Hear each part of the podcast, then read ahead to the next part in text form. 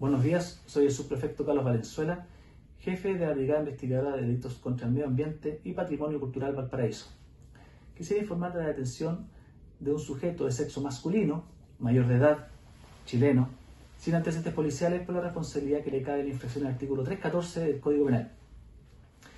Detectives de esta brigada, en cumplimiento a una orden de investigar de la Fiscalía Local de Quilpué, procedieron a realizar indagaciones en la comuna recién señalada y en vía alemana logrando ubicar tres locales que expendían distintos productos del tipo sanitizante y desinfectante que no reunían las condiciones ni tampoco tenían el registro del Instituto de Salud Pública.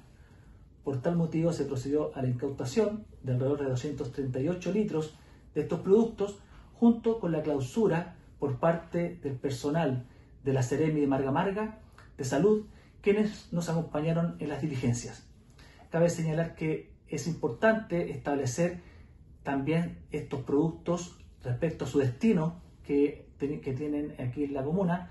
Por lo tanto, se continúan las diligencias para establecer cuáles han sido los destinatarios de estos productos y así prever algún daño a la salud aquí en la ciudad.